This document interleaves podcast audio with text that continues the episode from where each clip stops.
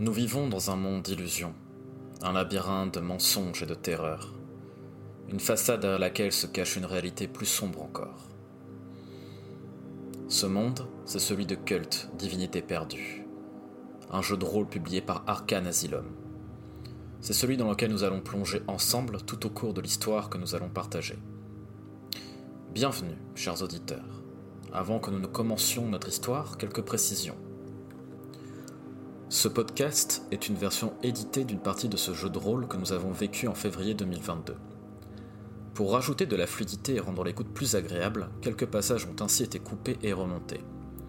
L'intrigue, les réactions et l'interprétation des personnages et de leurs joueurs ont cependant été gardés intacts. Mais plus important encore, un avertissement. Cult est un jeu d'horreur viscéral et psychologique. De nombreux thèmes abordés peuvent ainsi choquer ou heurter certaines personnes.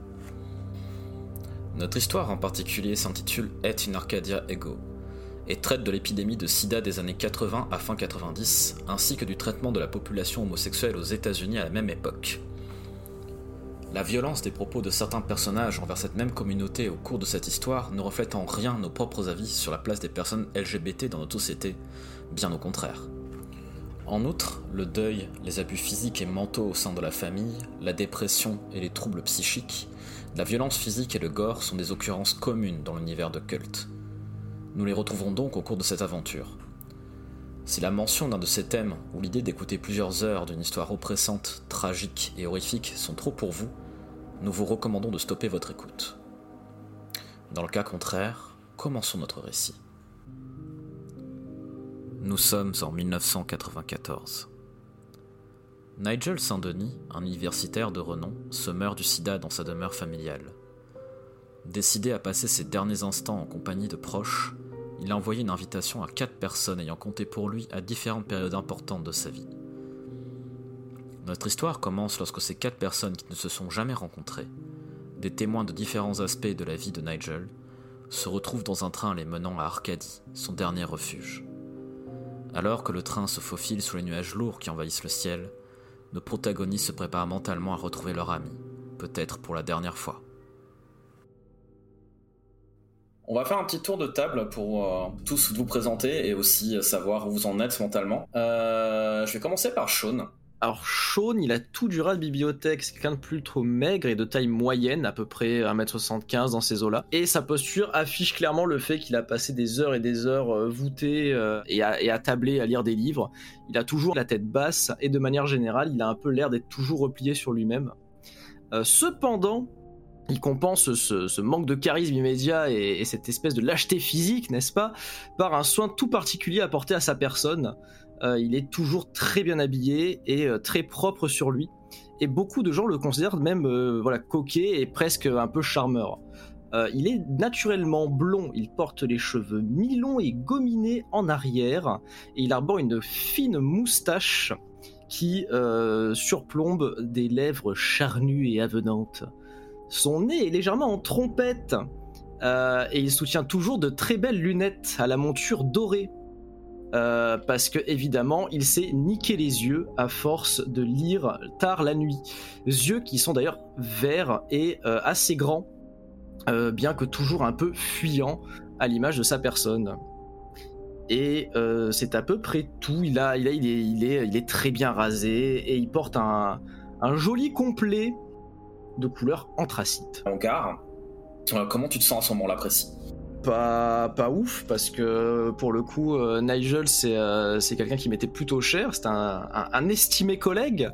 Et donc du coup euh, le fait que ben, j'apprenne qu'il il, est en train de passer de, de, vie à trépas et en plus à cause d'une maladie qui vient d'apparaître et qui bon est clairement horrible il y, a beaucoup de sentiments qui surtout de la tristesse et de l'appréhension par rapport au fait de, revoir Nigel après euh, autant d'années et de le revoir dans cet état. Très bien, Sean. Je vais passer sur toi, Leila. Pareil que Sean, tu es, tu es dans le train en train de contempler le paysage défiler sous tes yeux. Tu sais que vous allez arriver bientôt en gare de Charlottesville.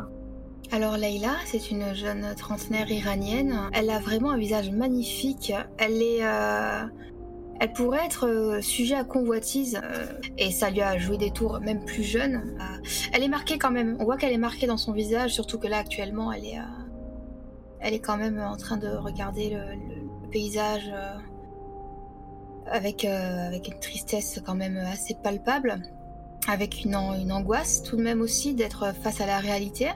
Il faut savoir qu'elle est médecin, donc elle a aussi ce côté un petit peu à vouloir être sur place rapidement pour voir ce qu'il en est. Donc a une détermination qui est quand même euh, visible.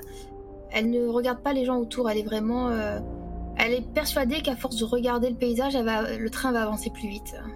Très bien, Leïla. je vais passer sur toi, Bess. Bah, tout d'abord, j'aimerais que tu te décrives physiquement. Alors physiquement, euh, je suis un peu petite. Je suis brune avec des reflets violets, euh, mais euh, c'est une coloration que je fais moi-même, donc c'est vraiment, c'est vraiment pas très beau, mais je le fais moi-même et j'y tiens. je ne mets que des vêtements qui recouvrent la quasi-totalité de mon corps, donc on ne voit que mes mains et mon visage. Mon cou et tout le reste sont cachés par des vêtements noirs de préférence, évidemment. Et j'ai quelques piercings par-ci par-là. J'ai des tout petits yeux euh, noirs euh, perçants et je ne me maquille pas en aucun cas et j'ai toujours les cheveux lâchés. Et mentalement, comment tu te sens? T'as déjà pris cette route un paquet de fois. Hein? Tout à fait, tout à fait. Euh, j'ai pris cette route maintes et maintes fois, peut-être trop de fois. Euh, je suis pas dans un état émotionnel non plus déchiré, parce que ça fait évidemment très très longtemps que je n'ai pas vu Nigel, mais en même temps, je suis pas ravie de faire ce voyage pour ces conditions. Donc, je profite du trajet du train pour me poser des questions sur notre relation et euh, évidemment euh, essayer d'appréhender ce qui va se passer. Euh, je vais terminer sur toi, Bradford. À quoi ressembles-tu, Bradford? À quoi ressemble Bradford? Donc c'est un type à peu près d'un mètre 75, je pensais assez moyen en termes de taille. Qui a des cheveux blonds vénitiens courts en bas de taille, un visage vraiment sec, ciselé, un nez busqué, des yeux noirs et un regard en profondeur bien cadré. c'est l'archétype en fait du chat maigre dans l'armée maigre mais musclé, et du coup endurant. Mais c'est loin d'être le, l'archétype du militaire baraque. Donc Thomas, il a passé euh, une grande partie de sa carrière euh, dans l'armée, dans les renseignements. Récemment, il s'est retrouvé un peu parqué au Pentagone à, s'occuper de, gérer une équipe pour euh, classifier des, projets, un tas de données. Il est habillé avec un, un impair bleu marine, col roulé, petit chino beige, propre sur lui. Euh, mentalement, où est-ce que tu te situes? Euh, bah, eh, Bonne question. Un peu stressé parce que ça fait quand même longtemps que je l'ai pas vu euh, Nigel. Pour l'instant, c'est beaucoup de stress et, je dirais une sorte de, réserve attendant de voir ce qui va se passer. Donc pendant que vous avez ces élucubrations internes, que peut-être que vous repensez à vos, au moment partagé avec Nigel, que le train arrive à Charlottesville donc euh, Charlottesville, euh, c'est un peu chef-lieu de cet état. On est dans une région où les hivers ils sont rudes. Poubès, tu en sais quelque chose parce que tu y as vécu une grosse partie de ta vie. La gare, c'est un vieux bâtiment en briques euh, qui a clairement pas été rénové depuis très longtemps. Il n'y a pas vraiment de hall de gare concrètement. C'est un petit peu comme ces gares à l'ancienne où on a ce bâtiment qui sert de guichet, un espèce de préau qui permet d'accueillir les passagers qui sortent du train. Et c'est tout rien d'autre. Et à la perte de vue, vous avez donc, vous avez donc les montagnes de la région en fait tranche le paysage hein, comme des crocs qui sortent, euh, qui sortent du sol. Ce ciel de plomb qui, annonce de la neige en fait, hein, euh, c'est vraiment ces nuages super menaçants. Il euh, n'y a même pas de foudre ni rien, mais vraiment l'atmosphère est lourde. J'imagine que vous sortez tous avec vos bagages du train. Il y a plusieurs personnes qui sortent du train en même, en même temps que vous, mais la plupart des gens vont s'arrêter à des endroits plus chaleureux. Il y avait déjà plus grand monde à passer Washington, hein, pour ceux qui viennent de New York. Donc là, vraiment, vous n'êtes pas nombreux dans, dans la gare. Il y a un homme qui euh, semble attendre quelqu'un euh, et qui a un panneau dans ses mains avec marqué Arcadie dessus. Vous supposez que c'est donc la personne qui vient vous chercher. Moi, je me précipite vers lui parce que je suis déterminée à y aller rapidement pour avoir des réponses et savoir où ça en est. C'est le matin, c'est le soir, on est comment là? On est plutôt en fin d'après-midi. Hein. Expliquer la logistique, en fait, vous êtes invité à passer 3-4 euh, jours là-bas. Donc vraiment un week-end qui s'étend. là, on est le jeudi, on est le jeudi milieu, fin d'après-midi. On s'est vraiment pour accompagner ces derniers jours, quoi. Clairement, euh, quand t'as un ami que t'as pas vu depuis des années qui t'invite à le rejoindre alors qu'il est atteint d'une très grave maladie dont personne n'a survécu jusqu'à présent, bon, tu te doutes que c'est ces derniers jours, quoi. Bah du coup, euh, si tu te précipites en avant, j'imagine que les autres, euh, vous voyez en fait cet homme, et donc vous vous retrouvez bah, tous les quatre au même endroit, finalement. Je garde un peu la distance parce que bah, je les connais pas trop ces gens-là, et moi tout ce qui est... Voilà, je suis un peu stressé quand même. Moi, étant un grand timide de nature, oui, quand j'ai vu trois personnes se jetaient sur un pauvre gars avec un panneau, euh, j'ai- fait quelques pas un peu de loin pour voir s'il n'y avait pas quelqu'un d'autre avec Arcadie sur un panneau. Mais bon, vu qu'il y avait, pas, euh, je me suis rapproché. euh. Euh, J'y vais un peu lentement aussi parce que je me jette pas non plus sur le panneau. Moi, je m'attends pas à retrouver des gens que je connais pas. Enfin, je me dis que je, suis, la seule qui l'a appelé, donc je me vois pas me retrouver avec trois personnes que je connais pas. Donc, je vois Laila lui courir dessus. Ok, c'est d'accord. Je lui cours pas dessus, mais on voit que je suis déterminée, tu vois. On voit que je suis un passager qui a sa valise et qui veut avancer comme tous les connards, tu sais, dans les gares. Bien sûr, je vois exactement le personnage, y a pas de souci. Mais du coup, moi, de te voir comme ça, ça me, ça me refroidit un peu et du coup, je, je reste un peu en retrait aussi. Du coup, euh, Leïla, comme tu es la, tu es première, tu es la première à t'avancer, donc c'est cet homme qui, euh, c'est un homme de plutôt, plutôt grande taille, plutôt costaud. Euh, il doit avoir euh, entre 40 et 50 ans, un homme noir. Il est, vêtu chaudement, hein, parce que je sais pas si vous êtes préparé. Normalement, oui. Si vous êtes préparé au froid, mais genre ça commence déjà à cailler sévère, et lui est vêtu d'un- d'une d'une grosse doudoune. Bien épaisse, il a un bonnet, des gants, et du coup, Leïla, quand il te voit arriver et qu'il te voit, du coup, les autres, hein, il, te- fait un grand sourire, euh, il tend la main vers toi. euh, vous, êtes les- vous êtes une des invitées de Monsieur Saint-Denis Tout à fait, tout à fait. Euh, écoutez, je... donc nous sommes plusieurs à venir, c'est ça? Et je regarde autour de moi. euh, Ah, euh, vous n'étiez pas au courant? Bah, j'ai juste reçu une invitation. Je n'étais pas, je n'avais pas indication qu'effectivement nous allions arriver en comité. Mais écoutez, je suis curieuse de voir qui va m'accompagner ce week-end. Je pensais que vous étiez au courant. Oui, euh, Monsieur Saint-Denis a souhaité euh, s'entourer de personnes qui, qui étaient importantes pour lui ce week-end. Euh, Appelez-moi Bob, je serai, je serai votre chauffeur. Je suis un peu l'homme à tout faire de Monsieur Saint-Denis depuis quelques années. Euh, Bob vous fait signe de le suivre, euh, de lui emboîter le pas. Il y a un, c'est un grand van en fait, un grand minibus si tu veux. Pour rentrer à l'intérieur. Est-ce que quelqu'un envie de parler de quelque chose pendant ce, ce voyage, de sympathiser avec euh, avec ses covoitureurs, de Bah, je sais pas trop, je- j'attends, je, je jauge. Franchement, je jauge, moi, pour l'instant. Je parle avec Bob un peu. Moi, je, reste, je, ouais, je- moi, je regarde surtout euh, à l'extérieur du véhicule, euh, mes pieds et euh, l'extérieur du véhicule et remets pieds. Moi, je m'adresse à Bob hein, parce que j'imagine que je suis euh, vraiment encline à ouvrir la conversation à ce sujet. Euh, comment va Nigel actuellement, là, maintenant, au moment où on parle? Écoutez, madame, aussi bien que possible. euh, ça a été un peu compliqué. Il y a quelques semaines, on avait l'impression que son état s'était aggravé. À peu près au moment où vous envoyez euh, vos invitations, il a l'air, d'aller un petit peu mieux. Ensuite, euh, Croisons les doigts pour qu'on lui donne quelques jours de, de, gaieté et qu'on qu'on soulage un petit peu la situation, ne serait-ce que euh, épisodiquement. écoutez, je pense qu'effectivement, euh, ça compte, ça compte beaucoup, beaucoup, beaucoup pour lui. Je pense qu'il est très, très heureux euh, que vous soyez tous là, euh, tous là ce week-end. euh. Et, euh, Docteur Saidi, c'est ça euh, que- Quelle est votre spécialité en médecine, du coup? Alors moi, je m'occupe euh, en particulier des enfants. Voilà, je suis en pédiatrie. Les enfants dans le besoin, les gens dans le besoin également, pour tout ce qui est circuit médical, euh, administratif, quand ils n'ont pas forcément les capacités ni la, la langue parlée euh, pour pouvoir euh, gérer les choses. Et j'ai contribué à aider Nigel à démarrer tout ce circuit médi- médical et administratif également quant à sa situation. J'ai été là dans les prémices, quand il a découvert le, le diagnostic et voilà, j'ai je l'ai épaulé en ce sens en tout cas pour essayer de lui de lui soustraire un stress. Voilà, je me suis beaucoup occupée de ses papiers, etc. Donc, euh, donc voilà. Comme lui m'a beaucoup aidé dans ma vie euh, également, donc euh, ce n'était que tout à fait naturel de ma part que d'être là pour lui. Oui, j'avais cru comprendre que euh, effectivement vous l'aviez beaucoup aidé dans, dans les débuts de sa maladie. C'est quelqu'un, c'est quelqu'un qui touche les autres. C'est d'ailleurs c'est assez incroyable quand on connaît l'histoire de sa famille. Enfin, C'est vrai que moi, l'histoire de sa famille, il, a toujours été un peu secret à ce sujet. Il m'a pas forcément. On a parlé de beaucoup de choses, mais il n'a jamais euh, forcément abordé les sujets. euh, Bah, vous connaissez bien sa famille? Je les ai pas connus personnellement. Moi, je suis arrivé au service de Monsieur Saint-Denis quand il s'est retiré euh, dans sa demeure euh, familiale il y a quelques années. Mais euh, c'est pas quelqu'un qui se cache euh, de son passé en général et c'est plutôt quelqu'un qui, je pense que vous le savez, qui aime beaucoup parler. Euh, il est professeur après tout. C'était pas, il n'était pas très apprécié ni très compris par, euh, par ses parents notamment. Euh, Bess, tu remarques que Bob te jette un petit regard dans le, dans le rétroviseur. Je dis rien, je réponds à son regard euh, en, en lui faisant comprendre que je n'ai rien à dire. Vous voulez dire que sa famille avait un problème avec le fait qu'il soit. Malade du sida Il y a un blanc. Oui, il y a un petit blanc dans la, dans la voiture. Donc le reste du chemin, après cette, euh, cette intervention de, Thomas qui était un petit peu maladroite, euh, tu sentais que Bob s'est un peu euh, refroidi et qu'il est vraiment très concentré sur la route. Vous finissez, en fait, si vous voulez, Arcadie est au sommet, sommet d'une grande colline, en fait.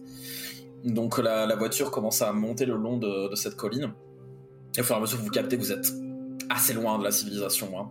On, est à, on est à bien euh, une bonne demi-heure de Charlottesville. Du coup, il commence, euh, le soleil commence à tomber, donc il fait beaucoup plus sombre que tout à l'heure. Vous finissez par arriver en haut de, ce, de cette colline. Il y a un grand porte, il y a une grande barrière noire en fer forgé. Donc pour vous la décrire, euh, c'est pas, ça paraît pas très impressionnant comme ça parce que de là, on dirait qu'il n'y a qu'un seul étage, avec euh, ces grands murs de briques avec des colonnes euh, des grandes fenêtres qui mènent, euh, qui mènent vers l'intérieur. Et en fait, ce que tu sais, Bess, c'est que de l'autre côté de la maison, la colline, elle est creusée. Et il y a donc un étage inférieur. Ce qui fait que la maison est beaucoup plus grande qu'il n'y paraît euh, au premier abord. C'est un truc qui t'a toujours plu quand t'étais petite d'ailleurs parce que bah, c'est un endroit où se, où se cacher, se recueillir qui est assez idéal. Et euh, il y a vraiment cette sensation de... Vous avez un peu l'impression d'être à une autre époque? C'est-à-dire que cette maison elle a l'air de pas avoir été touchée par le temps du tout. Même toi, Bess, ça te paraît plus petite dans ton souvenir. Et en même temps, ça a pas changé du tout. C'est peut-être un petit peu plus décrépit, mais c'est tout. Bah, en fait, je m'étonne en apercevant la maison qu'elle n'ait absolument pas pris euh, du temps, alors que la dernière fois que je l'ai vue, elle était déjà abandonnée, ils étaient déjà partis, la famille. Donc je m'étonne de la voir aussi, en aussi bon état et qu'elle n'ait pas du tout vieilli, en fait. Ça me met un peu mal à l'aise. Donc Bob vous emmène jusqu'à Bob vous emmène jusqu'à l'entrée. Pendant qu'il vous amène, vous, vous commencez à remarquer qu'il y a des flocons de neige qui tombent du ciel. Ah, quel mois là On est en hiver, c'est pas précisé, mais je pense qu'on est un peu à la même période de l'année, euh, janvier, février. Il commence à faire nuit du coup. Ouais, là la nuit tombe, il est, euh, déjà bien 6 heures, euh, un truc comme ça, donc euh, ça commence à, faire déjà très sombre. Il y a des petits euh, lampadaires aux alentours de la, maison qui éclairent. Donc Bob vous emmène jusqu'à Bob vous emmène jusqu'à l'entrée. Il y a une femme qui vous y attend. Même âge que Bob, ça doit avoir entre 40 et 50 ans. Longs cheveux gris qui lui arrivent à peu près jusqu'aux épaules. Elle vous accueille avec un grand sourire. Bonjour, vous êtes les invités de Nigel. Je suis Laetitia, son auxiliaire de vie. Suivez-moi, ne restez pas, restez pas dehors. euh. Nigel se repose. Euh, il a mangé un petit peu plus tôt dans la matinée, mais il avait besoin de, dormir encore un petit peu. Je vous en prie, prenez vos aises. euh, N'hésitez pas à vous balader dans, la maison. Et je pense que d'ici une heure ou deux, Nigel sera disponible pour vous accueillir. Je vais voir comment il se sent. Si vous avez besoin de quoi que ce soit, donc on vous montre là dans une direction, il y a un couloir qui mène à des chambres. Euh, N'hésitez pas en fait à, à venir me chercher, je, suis disponible. Je vous invite à prendre place dans, vos quartiers. À vous...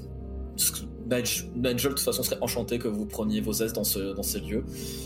Te jette un œil, Bess, parce que c'est que t'es déjà pris par le passé tes aises dans ces, dans ces lieux. Euh, Voilà, je reviens vous chercher tout à l'heure vous décrire un petit peu l'endroit où vous trouvez. C'est pas très très grand au final. Il y a un petit hall d'entrée qui vous a conduit à une pièce qui est octogonale et qui en fait dessert euh, d'autres pièces. Vous voyez un petit, euh, un petit salon euh, avec des canapés. euh, vous voyez de l'autre côté un couloir qui semble mener à une grande salle à manger avec des baies vitrées qui, met- qui donnent sur l'extérieur. Il y a une autre pièce dont vous supposez que c'est des- ce sont des escaliers qui descendent, euh, qui descendent au sous-sol. Enfin, cette, ce couloir qui mène vers les chambres. Euh, Laetitia vous laisse là un petit peu en plan. euh, Moi, j'aimerais suivre Laetitia. Moi, je, pars, je prends mes petites valisettes. Moi, je veux la suivre pour aller voir Nigel. Moi, je suis déterminée à aller voir Nigel, en fait. Tu vois je. Si tu veux. Si tu veux, très bien. Je fais le tour pour voir ce qui fait quoi et ensuite je reviens vers toi. Moi, je veux euh, glisser ma main à l'intérieur de ma poche intérieure et en sortir une petite flasque. Regarder mes, euh, mes nouveaux, enfin mes deux nouveaux camarades, vu qu'il y en a une qui, qui s'est déjà barrée, euh, au pas de course, et en fait me représenter en, ouvrant la, la flasque, prendre une petite rasade et leur tendre la, la- la flasque en, signe de bienveillance et d'amitié. Excusez-moi, je me suis pas présenté vraiment tout à l'heure, Monsieur Carson. euh, J'étais un ancien euh, étudiant et collègue de, de, de monsieur, de, de- de Nigel. Et, euh, et vous-même, comment, comment l'avez-vous connu euh? Bah, enchanté, Thomas Bradford. Beth, vous êtes de sa famille? Oui, je suis sa cousine, effectivement. D'accord. Ah ouais. Mais euh, on s'est pas vu euh, depuis que euh, j'ai 15 ans, donc ça fait un petit moment. Par contre, votre petite flasque, c'est mignon, mais si je me rappelle bien, le bar est juste derrière. Donc on peut aller boire autre chose que votre petite flasque à trois. Tu te souviens qu'effectivement, au niveau du parloir, il y a un mini-bar, donc généralement les adultes s'y calaient pour discuter un petit peu. Le truc que tu captes, Bess, c'est que hum, au milieu de cette salle dans laquelle vous êtes, il y a un petit. Petit. euh, Excusez-moi, je perds mes mots. Une espèce de- un- C'est pas un piédestal, mais oui, une espèce de, petit, euh, de petite colonne en fait sur laquelle est posé un livre. Un genre de pupitre. Ouais, un pupitre, exact, putain, merci, un pupitre.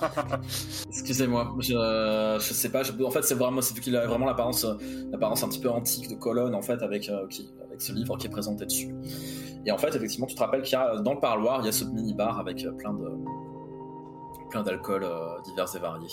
Moi, du coup, tout en gardant ma mallette, je, je les, a- je les accompagne euh, au parloir.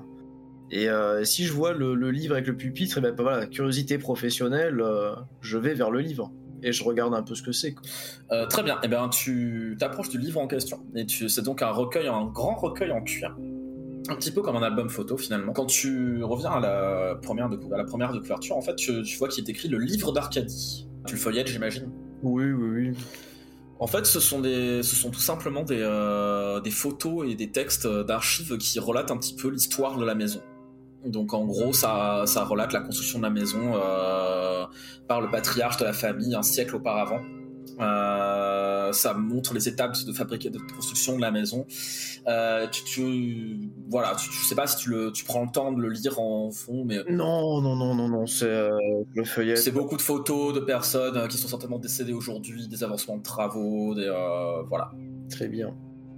Est-ce que je pars du principe que vous allez tous vers le parloir? Moi, oui, ouais. Donc en fait, Bess, tu, tu ouvres le pas et tu emmènes euh, tes euh, nouveaux comparses euh, boire un coup. Pour briser la glace.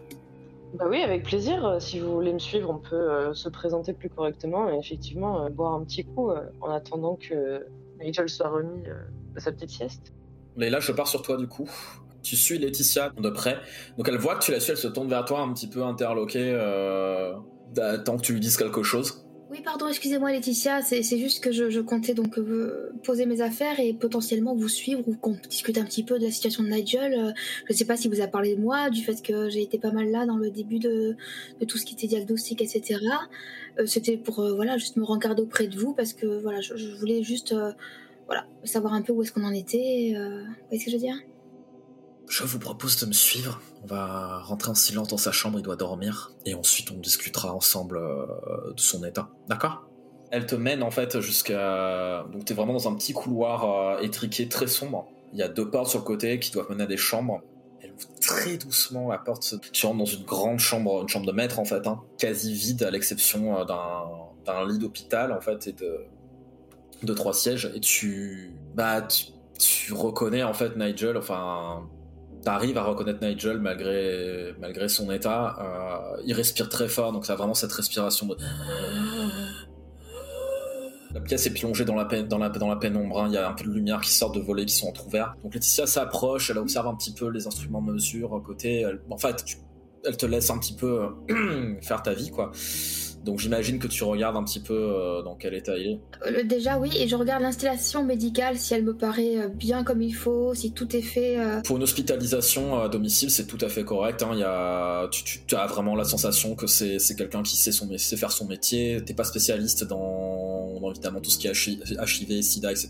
En l'occurrence, la personne que tu vois, elle a les bons gestes, elle a les bons réflexes. euh, tu vois qu'elle elle, sou- elle soulève légèrement, doucement la tête de, Nigel pour glaler son oreiller. Elle surveille son, sa tension, euh, son, ECG. Elle te laisse, laisse, prends un peu de recul, elle te laisse regarder. Ça fait un choc hein, de te voir ton ami, euh, même si tu sais depuis longtemps qu'il est malade, que t'avais pas vu les symptômes.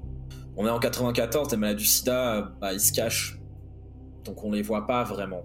Euh, là, tu vois donc ton ami euh, maigre, comme jamais t'as vu quelqu'un de maigre, les cheveux, ses cheveux, il avait, euh, très beaux cheveux bruns euh, quand il était, euh, quand il était, quand il était plus jeune. Là, tu, tu vois qu'il a, ses cheveux, sont affinés, ils sont blanchis. Il a des, il a les petites taches brunes et violettes caractéristiques. Bah, c'est des cancers en fait qui apparaissent sur la peau quand tu as le SIDA, puisqu'en fait ton système immunitaire se se bloque et du coup bah, toutes les maladies opportunes ça t'attaque donc euh, a la peau couverte de petits cancers tu sens t'entends sa respiration que c'est très difficile de respirer de toute façon il est sous respirateur quand il dort.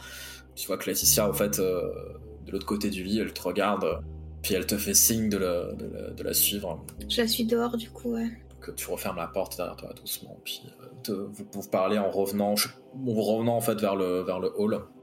Et je, je lui demande est-ce qu'il est, est-ce que la journée, il est conscient? Est-ce qu'il est beaucoup somnolent? Comment ça se passe au niveau de ses journées, de son quotidien? Je veux dire, euh, il est en état de discuter, de, de, de, de, voir ce qui se passe autour de lui Il est, il est lucide, euh, souvent. Euh, mais bon, comme vous le savez, la maladie crée beaucoup de troubles de concentration. ces, infections touchent aussi, sont aussi neurologiques. du coup, tendance à avoir des petites pertes de mémoire. Euh, il essaie d'être toujours aussi euh, expressif que dans, son passé, mais c'est compliqué. Il dort beaucoup. Ses, repas sont un petit peu décalés. Euh, généralement, il mange, il mange le matin et le midi. Il dort toute l'après-midi. je lui avais suggéré de se, reposer ce soir, mais il a insisté pour se réveiller, pour, venir vous voir plus tard. Donc, j'irai le réveiller, je le laisse dormir tranquillement. Et puis voilà. Et justement, à ce sujet, il a fait une liste de personnes qu'il voulait voir, c'est ça? Tout à fait. Tout à fait. Il a donné vos noms spécifiquement, expliquant que vous étiez des personnes chères à son cœur qui ressentaient le besoin de, vous voir. Euh, ne, on va pas se voiler la face, docteur. Euh, mm. Bien sûr. Il, est, il va un petit peu mieux, mais euh, comme vous le savez, généralement, le mieux, c'est souvent un annonciateur du pire. Oui, le requin, le fameux requin. Voilà. Donc, à ce stade-là, il se nourrit très peu, euh, tout devient beaucoup plus compliqué. Je vous cache pas qu'il est fort possible que ce soit la dernière fois que vous le voyez.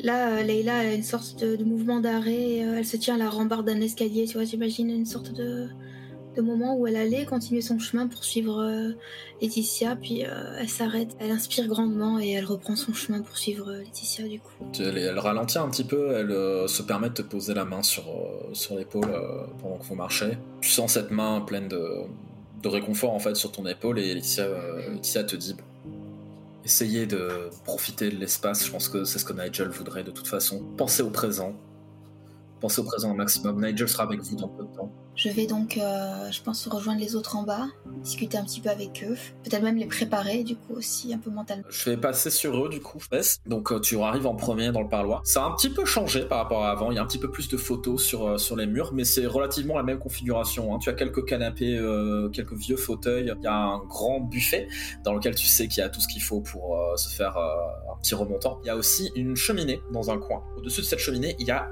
plein de photos beaucoup plus que ce dont tu te rappelles, mais il y en a beaucoup que tu as déjà vu, et il y en a même certaines dans lesquelles tu es. Eh bien, évidemment, euh, la nostalgie euh, me reprend à grands pas, donc euh, je me sers d'abord un verre, je montre à mes camarades où se trouve le buffet rempli d'alcool pour qu'ils puissent se servir, et ensuite je me dirige instinctivement vers les photos que je reconnais, mais je suis aussi attirée par le fait qu'il y en ait plein que je connaisse pas, et du coup je les observe avec attention. Petit à petit, tu revois les photos. Donc, c'est des étés que tu as passé ici. Tu as, des photos avec Nigel quand il était, euh, il était un petit peu plus âgé que toi. Hein. Tu, devais avoir, euh, tu devais avoir 10 euh, ans. Il en avait déjà la vingtaine, mais il jouait toujours avec toi en fait. Vous vous aimiez beaucoup. Vous êtes, vous êtes dans la piscine qui est remplie. tu vois des photos, de, des photos de famille avec toute la. Vous avez l'air beaucoup moins heureux. Il y, a, plein de souvenirs qui te reviennent en fait. Les photos continuent encore à un moment, jusqu'au moment où Nigel est vraiment adulte. Reconnais, en fait, arrives à faire la chronologie dans ta tête du moment où il s'apprête à partir de la maison. Et surtout, ce qui te brise un peu le cœur, c'est que tu vois les photos euh, où tu, reconnais le père de Nigel, William, et sa, sa mère, sa mère Elisabeth, du coup, qui, avec qui vous, partagez, euh, partagez le même prénom, qui en fait, euh, bah, elle était atteinte d'un cancer, toi, tu l'as pas tu l'as pas vu mourir en fait. Tu sais qu'elle, tu savais qu'elle était malade, mais on n'en parlait pas. Et il y a une photo où en fait tu vois cette femme, cette femme magnifique en fait que tu as connue toute ton enfance, qui, bah, plus de cheveux, qui, euh, qui, a un, foulard sur la tête. Euh, tu, tu captes que bah t'es parti juste avant en fait. Et c'est les dernières photos. Eh ben, euh, du coup, je comprends qu'effectivement, je suis partie avant qu'elle ne meure. Et euh, bah, je m'éloigne de ces photos parce que ça me brise le cœur et je m'assois toute seule sur un petit euh, crapaud euh, près du coin du feu et je fixe euh, le feu euh, et je pense à, à cette deuxième mère. Dans la pièce, et d'ailleurs, euh, il fait- commence à faire très sombre dehors. Vous voyez, vous devinez les flocons de neige qui tombent euh, dans la lumière des lampadaires au loin. Et la pièce est vraiment éclairée euh, quasi uniquement par ce feu, en fait. Sean, euh, Thomas, du coup. Vous avez un peu assisté à ce, ma- ce manège de, de Bess, mais qu'est-ce que, vous a- qu'est-ce que vous faites pendant ce temps? Je pense qu'on faisait connaissance un peu, hein? Un verre à la main? Euh, du- vu que vu qu'elle nous avait indiqué où est-ce qu'elles étaient les boissons, euh, moi j'étais euh, j'étais parti dans l'idée de, de me servir un gin tonic. D'ailleurs quand je quand je commence à faire le, le gin que je fais fort bien d'ailleurs, je t'en propose un. Ah bah oui, carrément. Très inspiré. effectivement, un petit gin, ça, ça change de d'habitude, euh, avec plaisir. Et, et surtout ouais, vu que je vois que que Bess a l'air de d'être allée broyer du noir dans son coin, je me dis que je vais pas aller la faire chier. Surtout que bon moi je fais pas je fais pas chier les gens en règle générale, donc encore moins quand ils font la tête dans leur coin. Et euh, comment dire ça? Ça fait combien de temps que vous connaissez euh, Nigel? Ouf, euh, ça fait, euh, ça va faire, euh, ça va faire bien, euh, bien euh, 10-12 ans maintenant. euh. J'ai été étudiant sous, sous ses cours il y a, il y a quelques années euh, pendant mon doctorat et, euh, et c'est là qu'on s'est connus. D'accord, d'accord. ouais. Ça fait quand même un petit moment que vous le connaissez. ouais. Oui, oui, oui. Bah après, euh, on s'est, on s'est malheureusement perdu de vue parce que, euh, donc voilà, le- la, la distance a fait que, mais nous avons toujours gardé des contacts. euh. Hors de correspondance. Oui, voilà. Je, je regarde mon verre, tu sais, je, je joue avec un peu. Et, et vous-même, euh, vous l'avez connu comment? Parce que Et ça, ça remonte à, à plutôt loin. euh, C'était, euh, on était colocataires quand, quand j'étais en, en fac. Donc oui, oui, c'est, c'est, c'est, c'est- c'est assez vieux. J'ai, j'ai pas eu beaucoup de contact avec lui depuis très très longtemps en fait, et euh, ça me peine un peu de retrouver euh, pour ce moment particulier. Voilà, c'est- j'aurais préféré le, le, le rencontrer plus tôt. Mais oui, ça fait très longtemps. C'est pas depuis l'université. je, je hoche la tête silencieusement. euh. Moi, j'écoute un peu ce qu'ils disent quand même parce que je suis curieuse de savoir qui ils sont, de comment ils connaissent Nigel, tout ça. J'écoute discrètement. Voilà, voilà. Bah, j'espère qu'on va pouvoir le voir bientôt. Alors moi, à cette phrase, euh, je recommence à boire. Gêné, je, je bois aussi un coup parce que je me suis rendu compte que bon, voilà, on est là. Moi, je, je- je garde le truc très awkward. Hein. C'est, euh, j'irai pas continuer la conversation. Et en fait, je- euh, vu qu'on s'est fait annoncer qu'on allait quand même voir Nigel à un moment, euh, moi, juste j'appréhende ce moment-là en picolant mon jean. Et je, rép- en fait, en fait je, je réponds si on me parle, mais, euh, mais je vais pas engager des conversations. Je vais à la fenêtre voir la, la neige tomber. Effectivement, ça commence à tomber pas mal. Il il y a une certaine beauté à ça. Tu as vraiment, euh, après des années passées sur différents euh, conflits et tout, d'accord. Il y a une certaine sérénité à, à regarder en fait la neige tomber doucement euh, dans la lu- dans cette, lumi- dans cette lumière super éthérée. euh, tu vois, il fait vraiment nuit noire autour. Tu, tu devines vaguement euh, la silhouette en fait du, euh, du garage un petit peu plus loin. Tout ça se fait en silence en fait, et c'est à ce moment-là que Leila arrive. Donc j'arrive, je pense que mon, visage a changé, euh, je suis beaucoup plus affligée, j'ai les yeux qui, tombent un peu. euh, je viens de voir euh, Nigel, il dormait, je pense que ça peut vous faire un choc comme à moi. Si vous l'avez pas vu depuis longtemps, c'est la maladie a pris pas vraiment physiquement sur lui, donc euh, préparez-vous, euh, préparez-vous. Euh, c'est vraiment, je suis là, limite, vous pouvez sentir que déjà je suis dans un côté empathique avec vous, dans le fait d'essayer de vous ménager un minimum, ou du moins de vous préparer un petit Bah, peu. moi, ça a globalement l'effet inverse. parce que du parce que oui, voilà, je, je me doutais qu'il allait pas être dans un état euh, hyper hyper euh, hyper fringant, mais euh, mais bon là du coup c'est acté, euh, ça va être un Nigel version cadavre, donc euh, ouais, euh, je picole quoi. Je finis mon verre très très vite et comme je vois qu'il se resserre, je lui tends le bras comme ça pour qu'il me servir moi aussi, qu'il me le remplisse mais limite à rabord. Il y a un petit temps qui s'écoule où je sais pas ce que vous faites pendant ce temps-là, si vous continuez à, boire euh, en vous échangeant quelques mots de temps en temps ou si vous faites autre chose. Euh, bah, moi, ce que, ce que je disais, c'est si quelqu'un engage la conversation, je vais répondre parce que je suis excessivement poli, mais, euh, mais j'engagerai rien. Éventuellement, au bout d'un moment, ce que je ferai, c'est que j'arrêterai de me mettre une quinte parce que l'idée, c'est pas non plus que je sois raide mort quand. quand quand, quand, Nigel va arriver, mais euh, du coup, je, je commencerai à, parcourir les, bibliothèques s'il y en a et, recommencer à feuilleter l'histoire d'Arcadie. Parce que c'est juste pour m'occuper la main en fait. Donc euh, j'imagine qu'au moment où toi tu te retournes vers ce fameux livre, je remarque un vrai mouvement de ta part et donc c'est là que j'anticipe euh, également la chose et je viens vers toi. vous allez bien Ah, docteur Assadi, oui, oui. Enfin, aussi bien qu'on puisse aller dans, les circonstances. Hmm, j'ai bien vu que ce que je vous ai dit vous a particulièrement affecté. Euh. Oui, désolé pour ça. ça. fait plusieurs années que, Nigel et moi ne nous sommes pas vus euh, physiquement et, euh, et c'est vrai que même si je m'attendais à, ce qu'il ne soit pas vraiment épargné par la maladie, le, le fait d'être ici, ça rend la chose un peu plus réelle. Et euh, moi, c'est vrai que c'est mes yeux de médecin qui ont même été troublés, donc c'est pour vous dire à quel point euh, c'est particulier. Euh. en tout cas, je ne voulais pas du tout vous, heurter d'une quelconque façon. J'avais. ne, vous en faites pas, ne vous en faites pas. Et qu'est-ce que c'est devant vous là, ce, livre C'est quoi Visiblement, c'est l'histoire de la maison. je, je l'ai un peu feuilleté. Et, ce sont des vieilles photos d'archives de des plans de, comment la maison a été construite, euh, des gens de la famille euh, Saint-Denis. D'accord. Je, regarde parce que je pense que j'avais jamais consulté cet ouvrage, donc euh, je. Mais c'est une maison de famille, c'est sa maison de famille, c'est ça? C'est bien.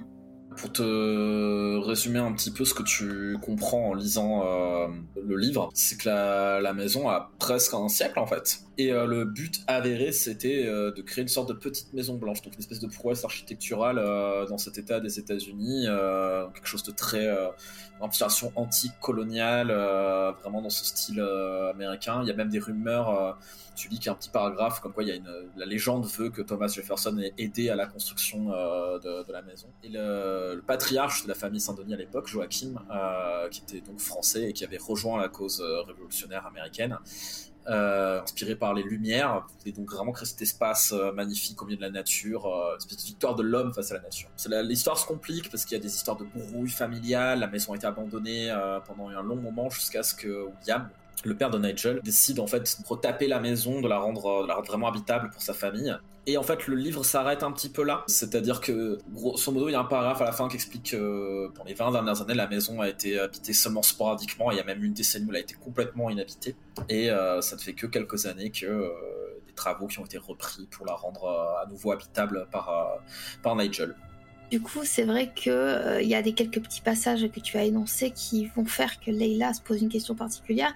Est-ce qu'il y a des traces, des fichiers, des paragraphes peut-être un marque-page, une petite annotation de sur quoi a été construit la maison. Un cimetière indien.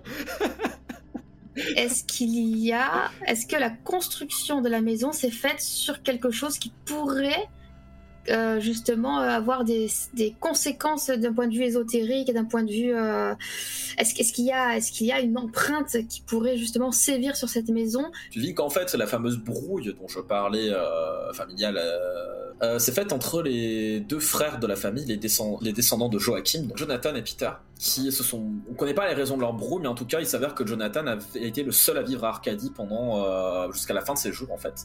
Et lui, pour le coup, était très très très intéressé par euh, par l'ésotérisme. Il y a tout il y a tout un petit paragraphe sur le fait qu'il faisait du spiritisme euh, entre ses murs, qu'il a qu'il a une grosse collection de livres ésotériques dans la bibliothèque de la famille. c'est un peu une légende familiale, c'est qu'il s'est progressivement isolé en fait pendant des années des années jusqu'à mourir ici. Et c'est ce qui a fait que pendant la Seconde Guerre la maison était euh, quasiment à l'abandon, jusqu'à ce que William euh, ne reprenne le flambeau. Et donc l'habitant principal de cette baraque a eu un côté vraiment, c'était un peu le grand-oncle qu'on savait qui faisait tourner les horloges, quoi. T'as tout dit. T'as tout dit, c'est exactement ça. C'est le grand-oncle un peu frappé euh, qui, qui est seul dans cette grande baraque au milieu de nulle part et qui parlait aux esprits. Du coup, euh, Sean, pendant que Leila s'est complètement absorbée dans la, dans la lecture euh, de, ce livre, est-ce que tu fais quelque chose? Est-ce que tu restes moi, je resté, moi, je resté avec elle parce que bah, elle m'a parlé, donc euh, elle est sympa. Et, et, du coup, en fait, ça me permet de, de, de, feuilleter le livre avec elle.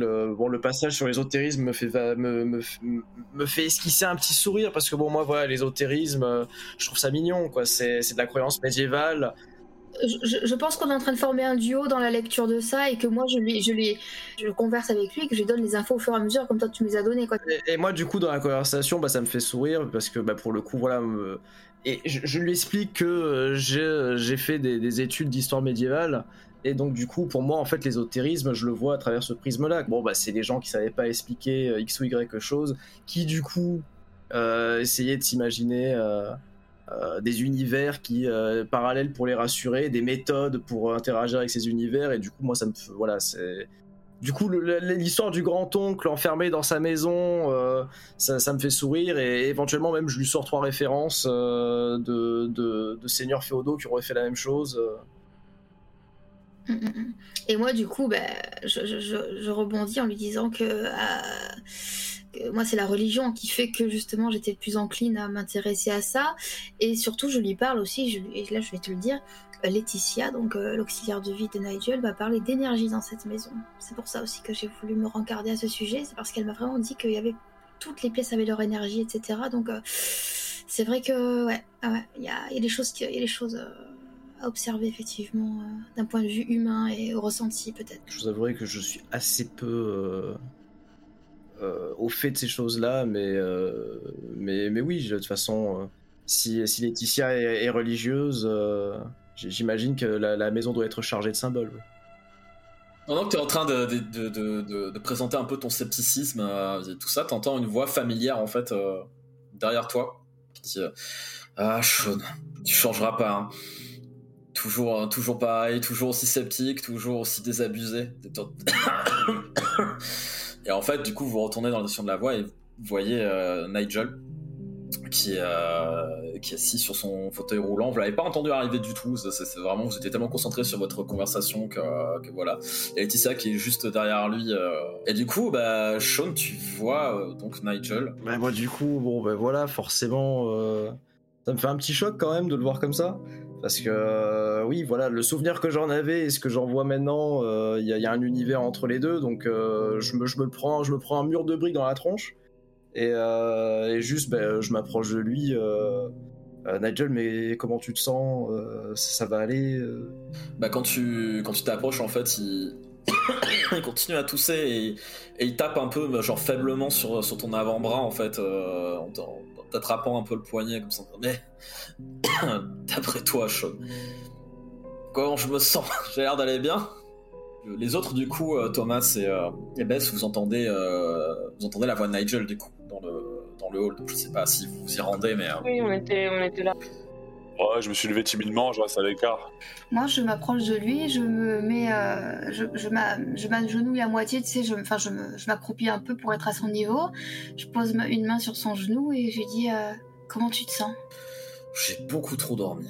Voilà comment je me sens.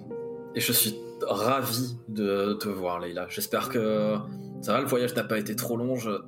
Excusez mon état, c'est c'est assez pathétique. Les... Regarde ce que j'ai ramené. Et là, je sors de ma poche la, la fameuse pièce d'échec. Tu l'as gardée? Pour une fois que je te bats aux échecs, tu crois que j'allais. Euh, je te reconnais bien, là, c'est le souvenir le plus doux amer que tu pouvais trouver. J'espère que tu voudras bien une revanche pour voir si je te mets un, un 2 3500, parce que du coup on en est à 3500 victoires euh, contre deux, contre une. Je pense, que, je pense que ce serait un petit peu joué en mode facile, tu ne crois pas? Je... Tu aurais quand même un sacré avantage. Mais t'as quand même toujours la férocité, je vois dans tes yeux, hein, donc. Euh... Ah, c'est plus, plus, vraiment ce que c'était. Euh. je me lève quelques heures par jour, je fais mon tour, je lis quelques bouquins, je m'endors et voilà, ce sont mes journées. C'est comme ça. Mais on aura un peu plus de temps demain. Euh, Thomas, il se tourne, euh, bah, il s'avance vers toi en fait. Comment tu réagis? J'ai un tout petit recul, ça va un peu. il s'arrête, il s'arrête à côté de toi. quel rang dans l'armée maintenant? Oh, ils m'ont collé au Pentagone là. Monsieur, monsieur est au Pentagone. Ah, je, range les dossiers. Ah, tu, pourras, tu pourras quand même euh, raconter quelques secrets d'État à un vieux copain de chambré quand même. Alors je, je, je regarde un peu autour de moi. J'ai ramené tous mes dossiers, ça tombe bien. Ah, on aura de quoi, on aura de quoi lire. ouais, j'ai tout sur moi, bien sûr. Ah, Tu sais, j'ose pas d'emmener tes secrets bien loin, donc euh, tu peux me raconter tout ce que tu veux. Euh, Beth, je sais pas si t'es loin de lui ou pas. Il se tourne légèrement en fait euh, pendant qu'il est en train de parler à Thomas, et en fait il, il tend la main vers, il tend la main vers la tienne pour euh, pour la prendre, pour la prendre en je fait. regarde cette main que je reconnais. Je le donne pas tout de suite, je suis un peu hésitante, mais je finis par euh, donner un, un tout petit peu, pas férocement, vraiment délicatement, à poser ma main dans la sienne. Tu penses, tu sens un peu de force, mais tu sais que pour lui c'est beaucoup. Mais euh, ça te fait, ça te serre le cœur parce que c'est, le max qu'il peut faire en fait. C'est vraiment, il peut pas faire plus. Et il lève les yeux, il lève les yeux vers toi et il te dit rien et il te regarde pendant un très long moment. Euh, je réponds à son regard, en fait, on se parle avec nos yeux, on n'a pas besoin de se parler là, ça fait tellement de temps qu'on s'est pas vu qu'on est un peu de toute façon sur le cul. Donc je le, regarde intensément, mais je décoche un petit euh, sourire en coin euh, pour le rassurer, lui dire que je suis quand même heureuse de le revoir, même dans ces conditions-là.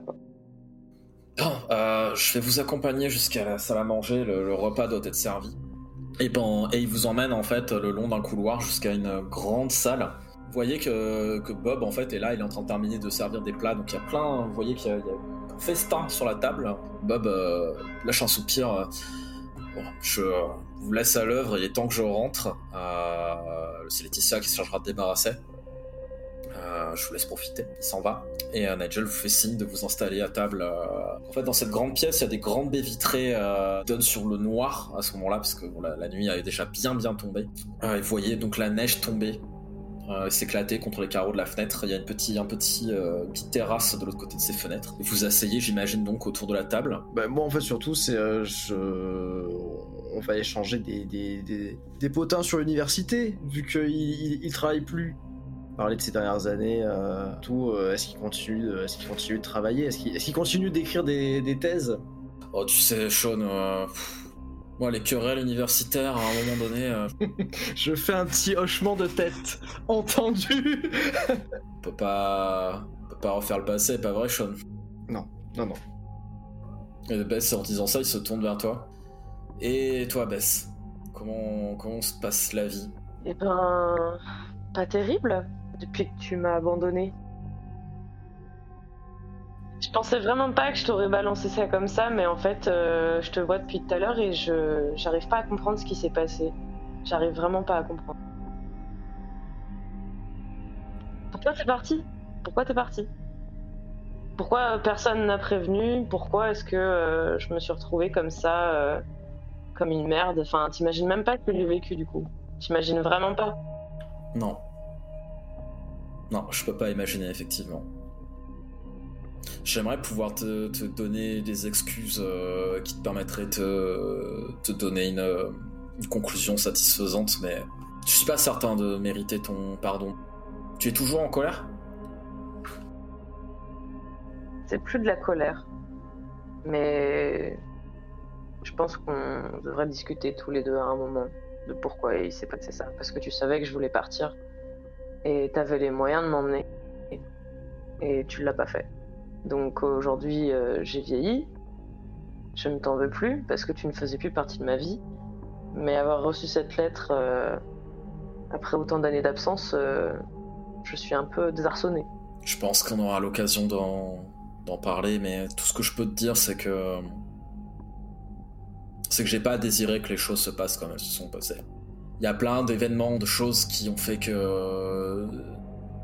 On s'est précipité vers cette issue-là et qu'on en est là aujourd'hui, et je. Passe beaucoup de temps, surtout en ce moment, à remonter le fil des choses et à essayer de, de comprendre où est-ce que j'aurais pu faire mieux.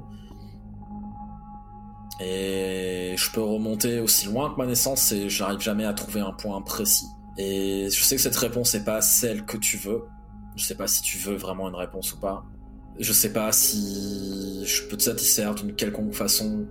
J'ai pas voulu t'abandonner, Bess. Regarde dans le vide, euh, dans la direction de, dans la direction de la fenêtre, euh, sans rien dire. Et Laetitia qui s'approche de lui, euh, de, lui doucement, comme pour récupérer son fauteuil, pour l'encourager à repartir en fait. Et il fait un signe de la main. J'aimerais rester plus longtemps, mais je vais vous, je vais vous laisser pour ce soir et faites comme chez vous. Laetitia, vous, ben, je pourrais aussi vous montrer un peu comment la maison fonctionne. Elle la connaît bien, elle y a passé beaucoup de temps. Peu de choses ont changé, hein. euh, mais je vais me retirer dans mes quartiers. J'espère vous revoir demain euh, tôt. Ne m'en veuillez pas si, si je me permets de prendre la matinée ou. Et sur ces mots, euh, il repart avec Laetitia, vous laissant seul autour de la table. Bah, moi, du coup, le- le silence, il... Enfin, je- j'ai fermé ma gueule pendant, pendant l'échange, puisque bon, ce qu'elle lui a envoyé dans la tronche, c'était euh, c'était un, high kick de haute volée. Du coup, bon, ça, ça, ça, ça a un peu plombé l'ambiance, quoi, on va, on, va, dire ça comme ça. Mais par contre, du coup, le... euh, l'histoire de l'abandon euh, de 20 ans, etc., bon, ça résonne un peu quand même. Donc, du coup, euh, euh, je, je me tourne un peu. Enfin, je, je lance des petits regards à Bess. euh, Je, fais, un- je fais le tennis entre Bess et, euh, Nigel, puis je, je me fixe un peu plus sur, sur Bess à un moment. euh, euh, le mur de parpaing étant passé, euh, je, vois qu'il a quand même gardé toute sa tête en fait, et ça faisait partie des trucs qui me qui m'angoissaient le plus, qui qui soit vraiment en plus peut-être physiquement amoindri, qui soit mentalement amoindri. Euh, c'est pas le cas. En tout cas, ça a pas l'air d'être le cas, donc du coup, ça me rassure vaguement. Là maintenant, en fait, reviennent les premières angoisses de, bah, ça fait quand même des années que on maintient une correspondance épistolaire euh, et, des, rapports cordiaux, mais sans plus, quoi.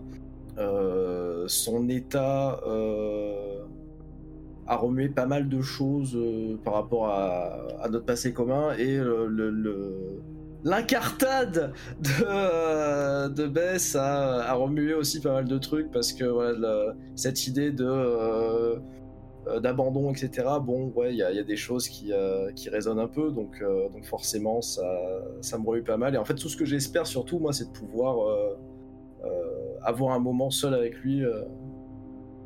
Bah, moi je suis gêné, c'est pas mon histoire. J'essaie de pas trop euh, m'intéresser à ce qui se passe vu que c'est un règlement entre eux. euh. Ah, ça me concerne pas. Le seul souci c'est que là je me sens vraiment un peu euh, déconnecté des gens autour de moi quoi. C'est... J'ai pas l'impression que c'est un truc que j'ai déjà ressenti pas mal de fois avec Nigel. Il fréquente tellement des gens différents que je reconnais pas de profil type. Je me reconnais assez peu en fait euh, à côté de Nigel. Et cette place d'anomalie, elle me dérange un peu. Mais je sais pas, je, je sais pas trop quelle place prendre vraiment ici, donc euh, j'attends de voir. Du coup, moi, je cherche pas à comprendre, mais je suis un petit peu dans l'observation quand même. Elle est bien sûr euh, affectée, elle a aimé l'échange qu'elle a eu avec euh, Nigel, mais elle a un mauvais pressentiment. Elle a peur que, a peur que la journée qu'il puisse promettre euh, demain ne puisse pas se faire. Elle, a, elle a peur que demain il ne se réveille pas, donc elle va peut-être pas dormir de la nuit. En tout cas, elle s'apprête à être aux aguets et à, et à se tenir prête, quoi à intervenir, à venir aider Laetitia. Elle, est, pas sereine du tout. euh, et elle profite pas forcément de l'environnement autour. Elle est vraiment déjà dans le prisme de qu'est-ce que va être cette nuit, demain, euh, comment ça va se passer. euh, L'inquiétude est là, quoi. Bah, euh, moi, je me sens un peu con d'avoir balancé ça comme ça, mais comme je lui ai dit, je me voyais pas lui, lui, en parler tout de suite comme ça, surtout devant des gens que je connais pas. Donc, je me, je me renferme un peu en mode putain, mais qu'est-ce que j'ai branlé? Enfin, je suis trop con d'avoir balancé ça comme ça. Le mec est en train de mourir. Enfin, je suis qu'une égoïste. Donc, je m'armane un peu dans ma barbe en mode je suis trop bête, quoi. Et du coup, je me sens pas bien du tout. Parce que je pense que c'est le moment où je prends vraiment conscience euh, de la maladie et de l'état dans lequel il est. Euh, donc ça me fait un vrai choc. Et euh, je pense que euh, si c'est possible, je me lève de table et je retourne me servir un petit gin tonic dans le bar. Discrètement et silencieusement, je, je ne dis rien. Dans le silence de mort qu'il y a autour de la table, on remarque quand même que tu te lèves et que tu t'en vas. Donc euh, je sais pas ce que ça amorce comme mouvement, je sais pas si vous vous dites quelque chose de ce qui reste. Ouais, je, je bredouille un, un- un- un vague bonne nuit. euh, je pense que je vais me retirer aussi et, et je me dirige vers, euh, vers mes quartiers à l'extérieur de la maison. Ouais, je vais me coucher aussi, je pense. Mais comme j'ai dit, euh, sans avoir un vrai sommeil. euh, je vais me coucher parce que je, je suis pas super à l'aise dans la maison. Et euh, ouais, ouais, non, je, je vais attendre de voir demain là. Franchement, je suis un peu refroidi. Je pense qu'on peut estimer que entre ce moment où tu quittes la table et le moment où vraiment tous vous décidez de rejoindre vos quartiers, il se passe rien de particulier. Juste vous vous rendez chez chacun de votre côté euh, là où vous devez être. euh, il n'y a pas d'interaction entre vous, tout le monde est un petit peu, j'ai l'impression que tout le monde est un petit peu gêné, un petit peu euh, dans ses pensées à ce moment-là, donc euh, l'ambiance est un peu lourde. Euh, une fois que chacun est un petit peu de son côté, quelle est la routine de chacun avant de dormir? Est-ce que quelqu'un fait un truc particulier? Est-ce que... Bah là, la routine, c'est que je suis bourrée, je fais une crise d'angoisse, que je me suis pété la gueule dans la neige pour aller au studio, et que c'est le bordel. Et que, ouais, grosse ambiance. Non, que. Euh, ouais, je suis dans un gros état second, donc euh, je m'allonge dans le lit, mais euh, complètement, complètement bourré, je garde la lumière allumée. Ça, c'est une vraie routine, je garde la lumière allumée, et puis bah, je fixe le plafond en essayant de faire passer cette crise d'angoisse afin de potentiellement réussir à dormir deux ou trois heures. Ben moi justement, j'avais demandé le studio pour être pas dans la maison. Parce que voilà, j'aimais bien avoir un peu de distance vis-à-vis de cette baraque. Je vais vider ma flasque euh, assis sur le bord de mon lit pendant de longues minutes euh, qui deviendront peut-être des heures. Et je finirai par ouvrir... euh,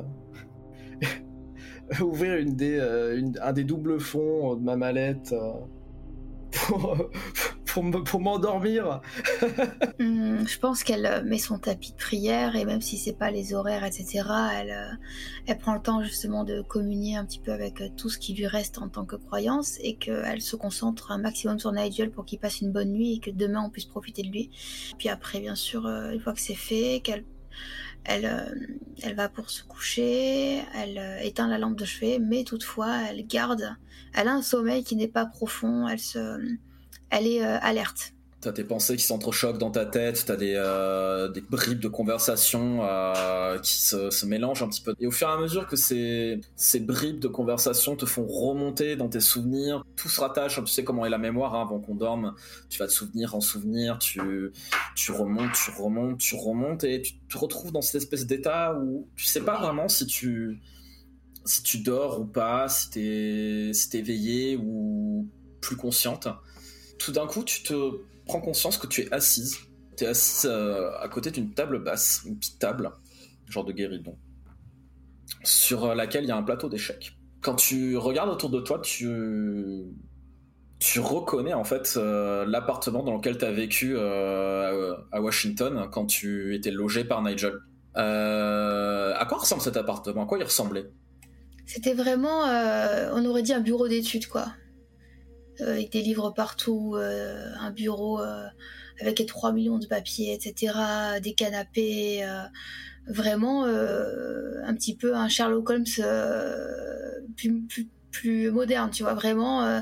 Tout n'est que travail, études et compréhension de la vie, des choses, euh, et avec ces fameux emplacements de fauteuils devant une cheminée, avec la table basse, voilà, avec euh, le- le- l'échiquier, le fameux échiquier en bois.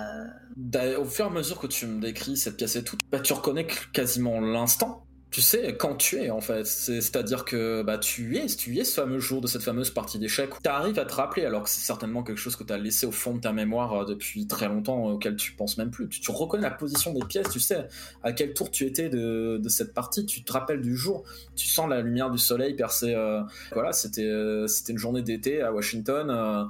ça faisait quelque temps que Nigel savait qu'il était malade. T'en souviens, c'était quoi ton état d'esprit à ce moment?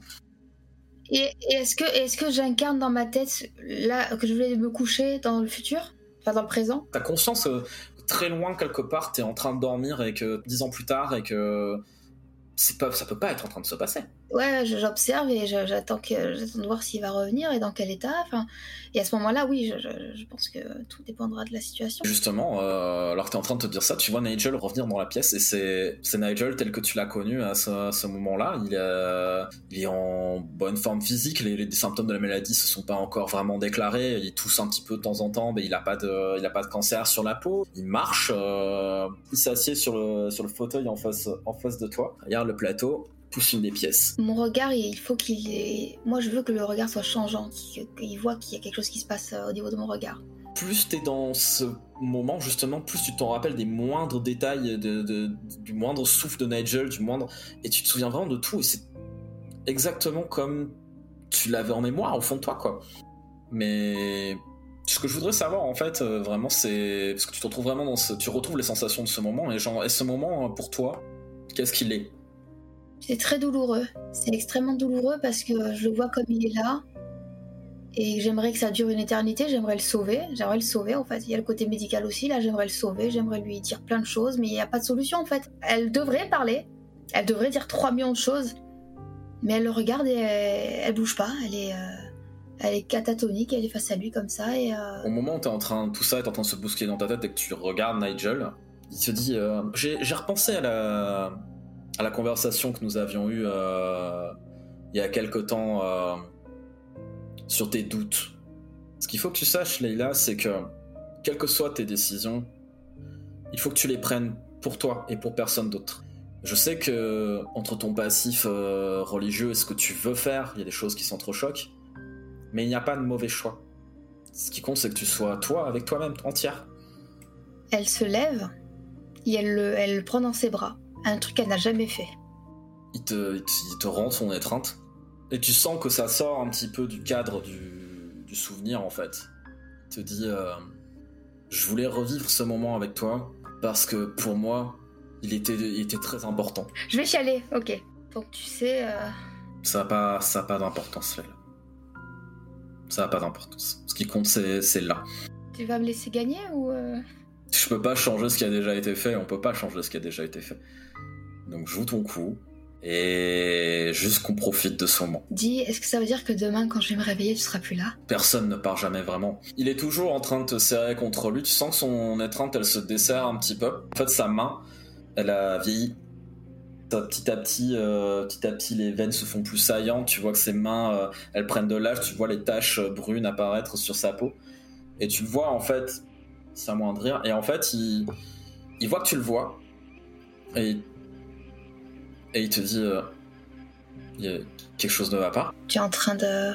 Il s'apprête à te répondre. Et tu te retrouves dans le noir, tu dors profondément. Thomas, du coup, tu t'es endormi euh, sobrement ou t'étais euh, t'étais en train de faire quelque chose? Je lisais quelques notes que j'avais prises euh, sur un dossier en ce moment. Je suis en train un peu de, de sortir de là, retourner un peu à ma, ma routine à moi. Ce que t'es en train de, te- de lire? Te ramène à des souvenirs, te ramène à des choses, et tu sens que ton esprit dérive un peu de ce que t'es en train de lire en fait. T'es t'es un petit peu loin d'ici. Tu relèves la, tête au bout d'un moment, t'es toujours sur un lit, mais c'est un lit simple. Un lit simple que tu connais bien parce que tu y as dormi plusieurs années quand tu étais à l'université. Et quand tu regardes autour de toi, tu reconnais, tu reconnais ta chambre universitaire en fait. À quoi elle ressemble, Thomas? Ah, elle est plutôt bien rangée ma chambre. Quelqu'un de plutôt ordonné. Euh, J'ai effectivement un symbole religieux euh, bien en évidence sur le mur. euh, quelques posters un peu par défaut de, de sport, entre guillemets. Qu'est-ce que qu'est-ce que tu étudies à l'université? La géopolitique. Un peu comme je décrivais pour Leila tout à l'heure, tu reconnais les vêtements que tu portes, tu reconnais, euh, tu reconnais les odeurs, les sons, tu reconnais cette, euh, tu reconnais cette soirée, tu reconnais ce moment, cette nuit si particulière. Je sais pas quel sentiment t'étreint au moment où tu. Peu apeuré.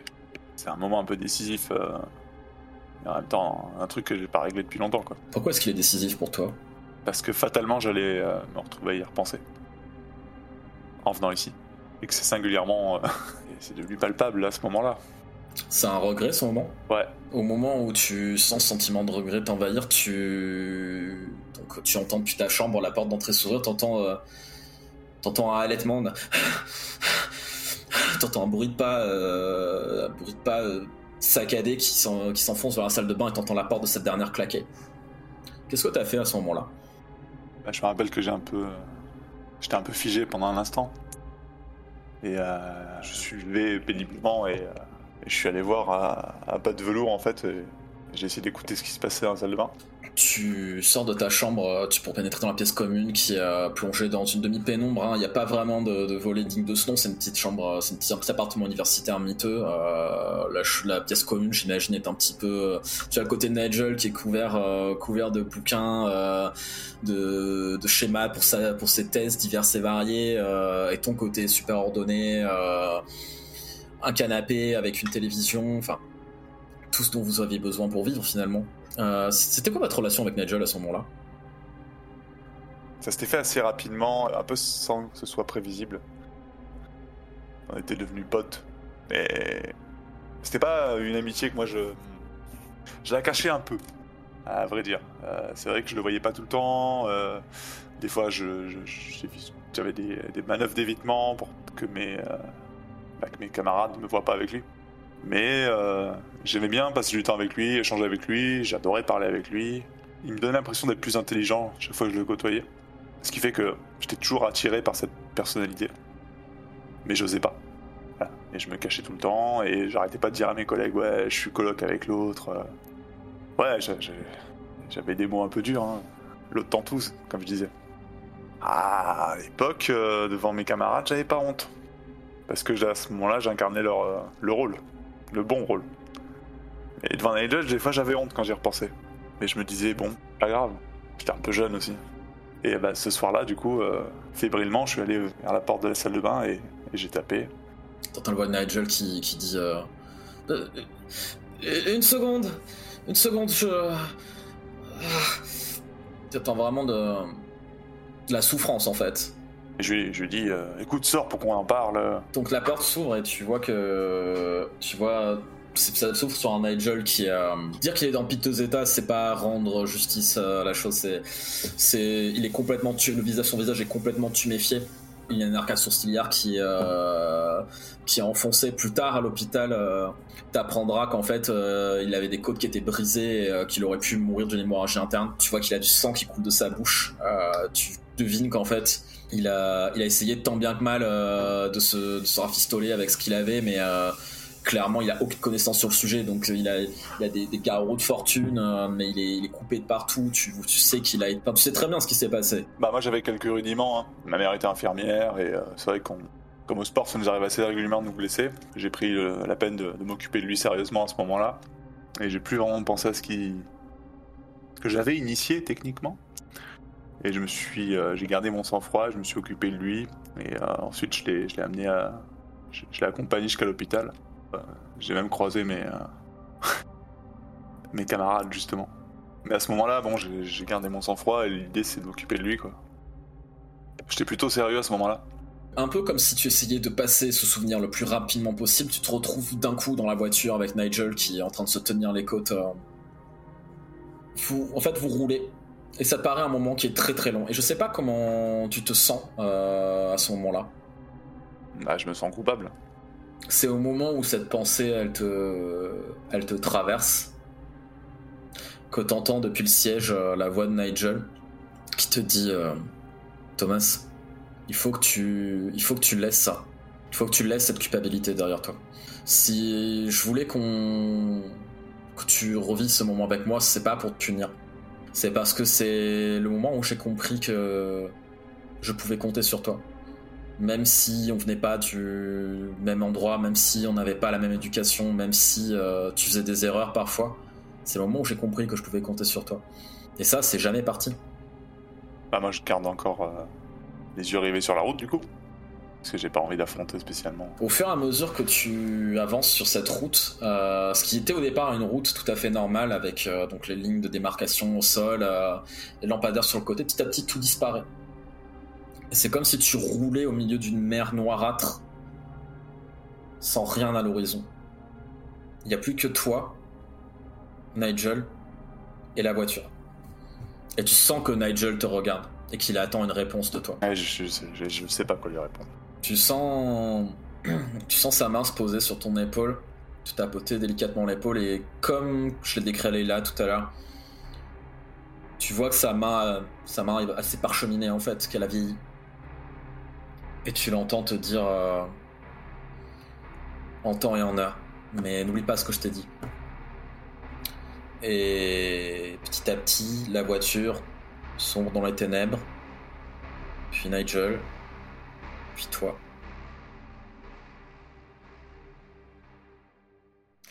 Donc Sean, du coup, tu... Après euh, t'être offert cette distraction euh, pré-sommeil, tu t'es euh, tu t'es rebraillé autant que autant que possible. euh, tu sais que demain matin tu vas avoir une grosse gueule de bois. T'as vidé tout l'alcool que tu avais et t'as déjà enchaîné pas mal euh, au cours de la soirée? Un peu comme ce que j'ai décrit tout à l'heure, euh, tes pensées dérivent, dérivent vers tout. Je sais pas par quoi elles passent exactement, mais je pense pouvoir dire sans trop de problème que ça passe par beaucoup de dénigrement de soi et de haine de soi. C'est vrai, c'est très juste, monsieur. Et du coup, ça te fait revenir peut-être à, à des moments qui étaient plus simples et beaucoup, beaucoup, beaucoup plus heureux. Tu te retrouves assis. T'es assis sur un, t'es assis sur un canapé. Tu regardes autour de toi et tu, il y a beaucoup de monde, beaucoup, beaucoup de monde. Tu reconnais en fait, euh, tu reconnais l'instant, bien sûr. C'est, une pierre angulaire de ta mémoire. C'est la soirée où cette soirée-là qui est si importante pour toi. C'était une soirée étudiante, mais pourquoi tu y étais exactement? Euh, J'y étais parce que à l'époque, euh, même si j'étais déjà timide et globalement renfermé, euh, généralement je disais pas non aux soirées étudiantes justement parce que ça m'avait, euh, c'était l'occasion pour moi de, de me libérer un peu euh, de l'emprise parentale, on va dire, et de mon rythme de vie d'élève beaucoup trop studieux. Donc moi j'ai jamais été timide face aux soirées. Et donc du coup, celle-ci, j'y étais allé parce que déjà on m'y avait invité. Et surtout, j'y étais allé parce que je savais qu'elle était ouverte aux... euh, Enfin, je savais qu'il y avait des professeurs qui y seraient. Et notamment un certain monsieur Saint-Denis. C'était pas la première fois que tu croisais Nigel. Non, non, euh, on s'était déjà rencontrés plusieurs fois. Bah, déjà euh, à l'université, bah, il était prof et moi étudiant là-bas, enfin doctorant à l'époque. Et surtout, on s'était déjà aussi rencontrés dans des bars, dans des bars un petit peu exotiques de la vie, de la vie nocturne new-yorkaise, dans laquelle les, les gens, euh, les, les gens comme lui et moi. euh, pouvaient avoir un espace euh, de, convivialité T'étais venu seul à cette soirée? J'étais, bah, disons que seul, que je, je suis, je suis rendu à la soirée seul, mais sur place, il y avait évidemment des, des connaissances à moi parce que c'était encore l'époque où j'avais un cercle, un cercle d'amis. Et tes amis en question, ils t'avaient laissé seul à ce moment-là Euh, oui, probablement, puisque euh, vu que c'est le moment, euh, vu que c'est ce moment, j'ai probablement profité du fait d'être, euh, d'être seul et abandonné par mes amis qui étaient certainement allés se rechercher un verre pour, euh, pour tenter une approche. Eh bien, Nigel arrive vers toi, arrive vers toi justement. Tu, tu le vois, tu te rappelles de ce moment où il, il a traversé la foule avec deux verres à la main. Il s'assied à côté de toi et tu vois vraiment tel que, enfin, il est pareil qu'à ce moment-là. Il a même pas attendu en fait euh, que tu lui dises quelque chose ou quoi. Il s'est juste assis à côté de toi et il t'a tendu, un- il t'a tendu son, son verre, en- un des verres en silence. et verre que j'avais attrapé en, euh, en, en attrapant quelques-uns de ses doigts au passage. Bien entendu, toi qui toi qui l'a toi qui l'a caressé en, en passant. Et du coup, il s'est il s'est assis à côté de toi et dit euh, Carson, je me risquerais à penser que vous me suivez. Écoutez, monsieur Saint-Denis, euh, ce n'est pas ma faute si vous frayez avec les étudiants lors de, lors de soirées universitaires. On peut pas dire qu'on sommes très éloignés en termes d'âge, mais je dois avouer que l'emphase de la jeunesse, c'est quelque chose qui me procure toujours autant de joie et de, et de plaisir. Euh, à ce moment-là, moi j'avais ricané et je m'étais levé pour l'inviter à, me suivre en fait euh, plus au niveau des, balcons euh, parce que généralement c'est là où il y avait moins de monde. Euh, Je pense, effectivement, il t'avait suivi sans trop d'hésitation à ce moment-là. Comment se sentait le Sean de cette époque à ce moment-là? Il avait pris du courage liquide, euh, voilà, euh, histoire de. Bah, c'était un peu l'époque où euh, bah, il se sentait plus ou moins invincible. Il avait son statut de doctorant, il s'imaginait une carrière très brillante. Et là, il y avait son crush qui, qui avait l'air d'être réceptif. Donc, il n'y avait pas grand chose à ce moment-là qui, euh, qui allait mal dans sa vie. C'était un peu le moment justement où euh, bah, tout avait l'air de. Et là, en fait, l'idée c'était plus. euh, son état d'esprit c'était plus le jeu. En fait, là, ce qu'il voulait faire c'était commencer à aiguiller la conversation sur des sujets de thésard. et en fait, plus s'amuser à, étaler son savoir qu'autre chose. Quoi. Et le Sean de dix ans plus tard. C'est quoi, ce, c'est quoi ce moment pour lui? C'est en même temps le moment qui, va faire que ben, sa vie va être ruinée, mais c'est aussi euh, le moment où ben, il va rencontrer euh, peut-être la seule personne qu'il a jamais aimée de sa vie. Et en fait, le, grand problème qu'il y a, c'est que euh, dans l'esprit de Sean, ce qui va se passer ensuite, ça a jamais été la faute de Nigel. Ça a toujours été la faute de la société, ça a toujours été la faute du doyen, ça a toujours été la faute de, ben de, de l'univers entier qui leur est tombé sur la gueule. En fait, il n'y a jamais eu de fin à leur, euh, à leur relation, donc du coup, euh, il y a eu de la froideur, il y a eu de la gêne, et euh, après, il n'y avait plus rien qui pouvait aider à recoller les morceaux, mais en fait, il a jamais vraiment cessé de. Au fond de lui, très, très au fond de lui, il a jamais cessé d'aimer Nigel. C'est juste que ben, la vie fait que c'est plus possible. Parce qu'il y a trop de gêne, il y a trop d'années entre eux, et. Il y a trop d'années de gêne entre eux, il y a trop d'années de froideur entre eux, et il y a, cette espèce de, culpabilité que Nigel a toujours plus ou moins exprimée. euh, et malgré le fait qu'il est jamais considéré que c'était la faute de Nigel, ben, euh, il y a quand même aussi une part de lui qui est hyper euh, aigrie et amère de, la situation parce que ben, lui, sa carrière a été brisée. Deux brillants doctorants qui auraient dû avoir une vraie carrière, il s'est retrouvé à, prof de lycée exilé dans un autre état, à devoir euh, couper les ponts avec tout le monde et à devoir vivre en reclus euh, chez lui. Donc euh, là où Nigel, lui, pouvait continuer à, mener sa carrière universitaire parce qu'il avait eu le, pouvoir et, le- et les passe-droits nécessaires pour échapper au plus gros de la vague, on va dire. Donc il y, a, beaucoup de, voilà, de- de sentiments mêlés. Mais t'es prêt à revivre ce moment-là? Ben, Il y, a une y a une part de lui qui veut, parce que ben, ça reste un de ses plus beaux souvenirs. Et il y a une autre part de lui qui se dit, en fait, c'est le moment où il aurait fallu que je me casse, quoi. C'est le moment où il aurait fallu que, euh, que je quitte la pièce. Et peut-être ça aurait été plus simple. Mais peut-être que la part de toi qui qui dort à ce moment-là euh, aurait voulu que quitter la pièce, mais tu quittes pas la pièce. Vous partez tous les deux vers les balcons. Effectivement, euh, vous aviez réussi à trouver un coin un petit peu isolé. euh, Il y a eu un long moment de silence où vous étiez tous les deux adossés à un balcon à regarder la ville en contrebas. Il y a un petit peu ce, moment de ce sentiment de balance que tu ressens ou dans le passé et aussi au fond de toi au moment euh, pendant que tu es en train de dormir où tu sais que tout ça va arriver. Et en fait, c'est le moment où quelque chose change. C'est le moment où, où Nigel se tourne vers toi et il te dit, euh, même pour moi, revivre ce moment, c'est c'est insupportable. On n'a jamais vraiment eu cette conversation et, euh, et je, sais, je sais toujours pas si, si on peut la voir, mais euh, ça a jamais été ta faute. J'aurais dû te soutenir, j'aurais dû faire quelque chose et Et on aurait été deux à avoir notre vie brisée. Parfois j'y pense. il n'y a pas un jour où j'y pense pas. Je sais que c'est trop tard et j'aurais aimé que les j'aurais aimé que les choses soient différentes entre nous, mais en tout cas c'est ce que je me dis des fois et et en même temps euh, t'as raison de dire que enfin les choses se sont passées pour une raison et c'est pas ce moment que je regrette.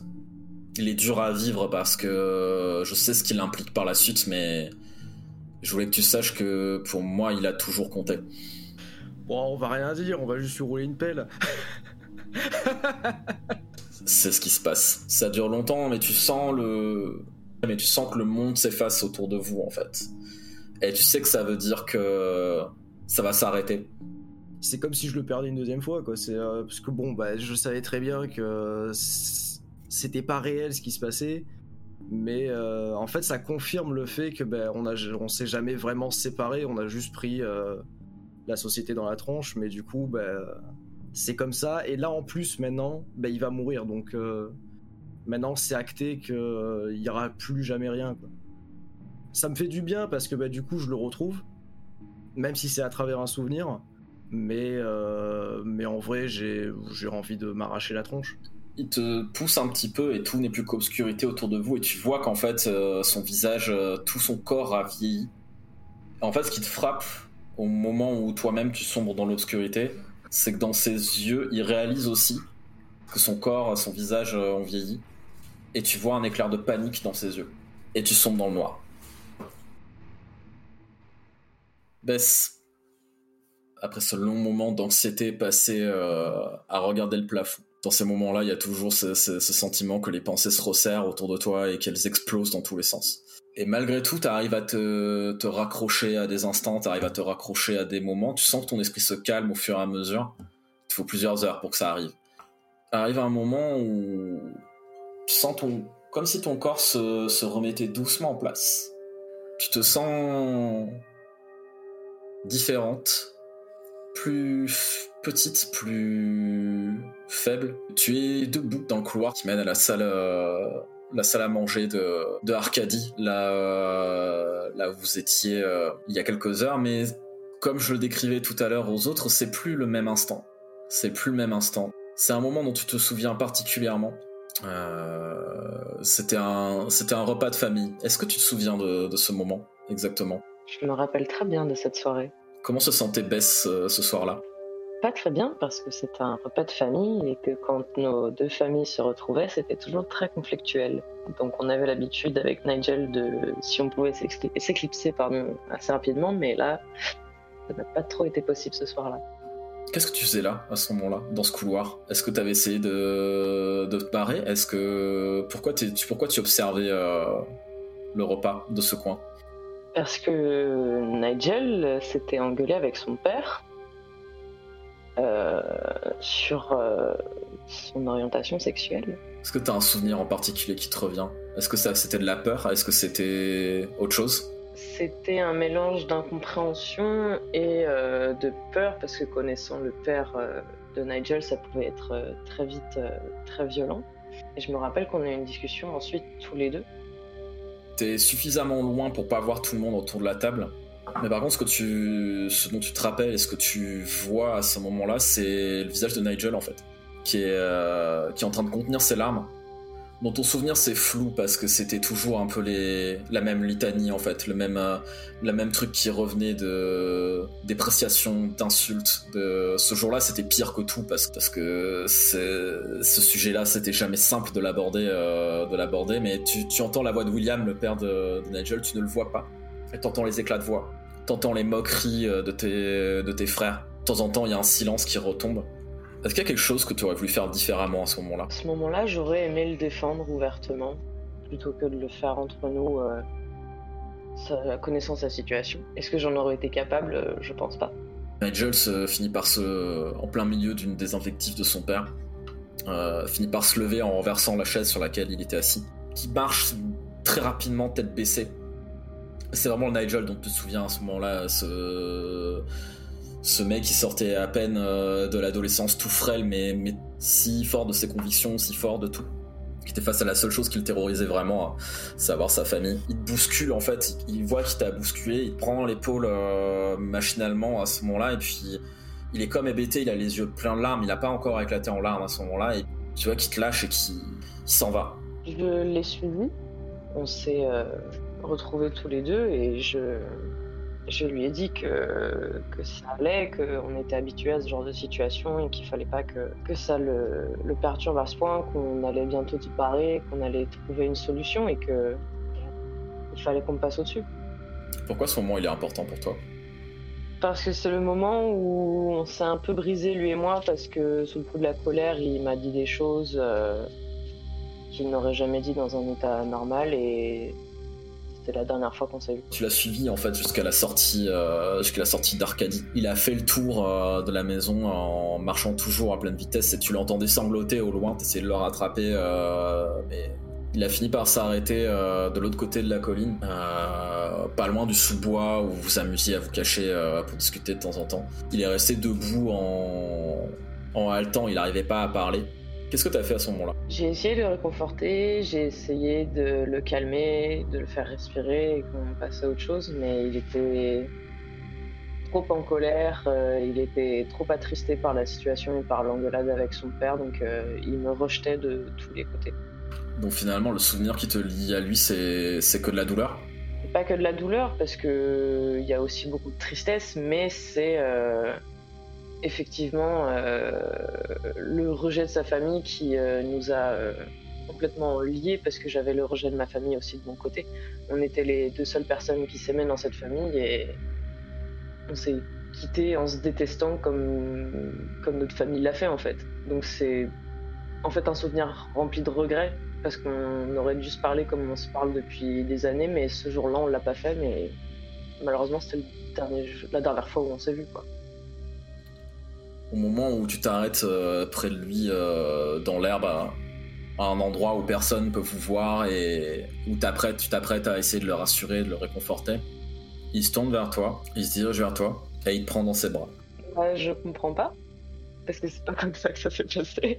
c'est pas comme ça du tout que ça s'est passé. Donc je reste un peu béat de qu'est-ce qui se passe, pourquoi il me prend dans ses bras. Il... C'est pas comme ça que je m'en rappelle en fait. Tu l'entends à travers ses, à travers ses, larmes, en fait, sa voix, elle se fait plus poser. Elle te rappelle, en fait, un peu la, la voix du Nigel d'aujourd'hui. Tu l'entends euh, te dire euh, calmement euh, Je suis tellement désolé. J'avais tellement de rage et tellement de, de haine envers tout et, et tout le monde. C'était tellement. Je pensais que je te protégerais en, en faisant en sorte que tu me haïsses. Je pensais pas que. J'ai choisi ce moment parce que c'est. C'est le plus grand regret que j'ai. C'est de t'avoir laissé. Je, je suis tétanisée face à ces paroles. Je, je voudrais lui répondre un milliard de trucs, mais j'y arrive pas. Parce que techniquement, c'est ce que j'aurais voulu entendre euh, il y a des années et qui m'aurait probablement sauvé. Je suis tétanisée face à ça parce que ça me paraît tellement improbable que ça se passe comme ça et qu'il m'ait dit ça que je suis bouche bée. Vraiment bouche bée. On n'est pas obligé de parler si tu, si tu n'y arrives pas. Mais je voulais juste te dire que. que t'as jamais cessé d'être importante pour moi et que. il n'y a pas un jour où j'ai pas regretté ce que j'avais fait. Et c'est. Je sais que c'est trop tard, et, mais. Je voudrais juste qu'on se rappelle de cet instant, mais qu'on se rappelle que la, raison pour laquelle nous a fait aussi mal, c'est parce qu'on on avait de l'importance euh, l'un pour l'autre. Je bégaye un peu à lui dire que on a encore le temps, que on, va passer au-dessus de ça, que c'est un mauvais souvenir, que c'est fait et que on est des adultes aujourd'hui. Ce souvenir-là, certes, c'est un des plus importants, mais c'est pas le plus beau qu'on ait, donc euh, c'est certes un point clé de notre histoire, mais c'est pas celui-là qu'on retiendra euh, de, no- de notre amour en fait, de notre amitié, de, de- de notre relation. Ces excuses, c'est pas que je les accepte pas, c'est que elles sont, elles sont partagées, donc on est sur un sentiment qui est complètement commun, donc euh, je veux juste qu'on se, qu'on se parle et qu'on on passe à autre chose de cette euh, pauvre histoire euh, d'ado, quoi. Est-ce que t'as toujours été en colère contre Nigel? C'était pas de la colère, c'était de l'incompréhension et c'était surtout de la peur de l'abandon parce que c'était la seule personne euh, qui m'aimait vraiment. Mais ça a jamais été de la colère pure et dure, c'était juste de l'incompréhension et de la grande tristesse. Il te serre toujours dans ses bras. Je lui réponds son câlin. Euh, cette fois-ci, vraiment, je, l'étreins de toutes mes forces. Je m'effondre à deux doigts sur lui, je, le serre autant que je peux, quoi. Vous êtes en train de vous étreindre, puis au bout d'un long moment, cette étreinte elle dure longtemps. Et tu sens que la forme de, la forme de Nigel, c'est comme si elle s'évaporait entre tes bras. Et c'est comme si t'étreignais du vide. Et au moment où tu relèves la tête, tu vois que. Arcadie n'est plus là.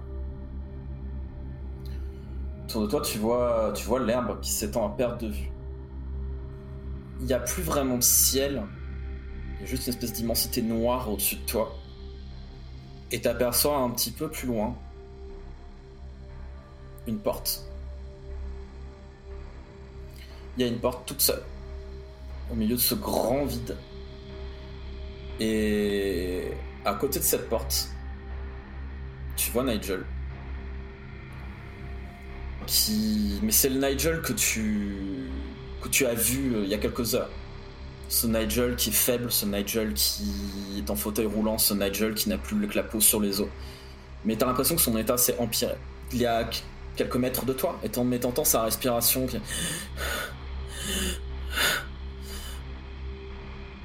Qu'est-ce que tu fais? Je m'approche de lui le plus vite possible parce que j'ai j'ai peur pour lui.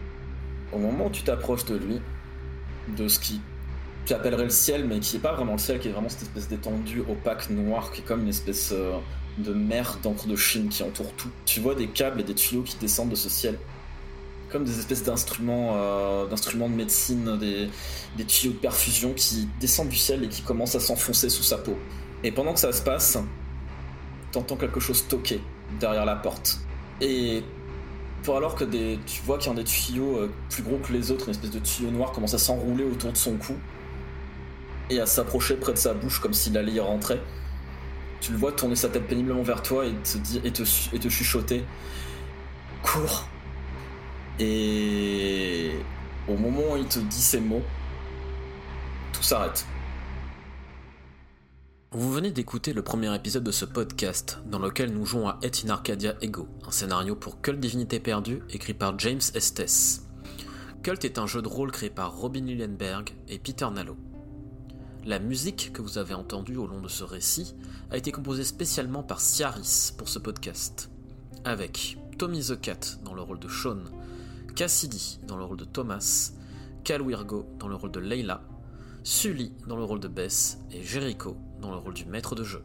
N'hésitez pas à commenter et suivre notre avancée en suivant les liens liés à cet épisode. La suite d'Et in Arcadia Ego arrive bientôt.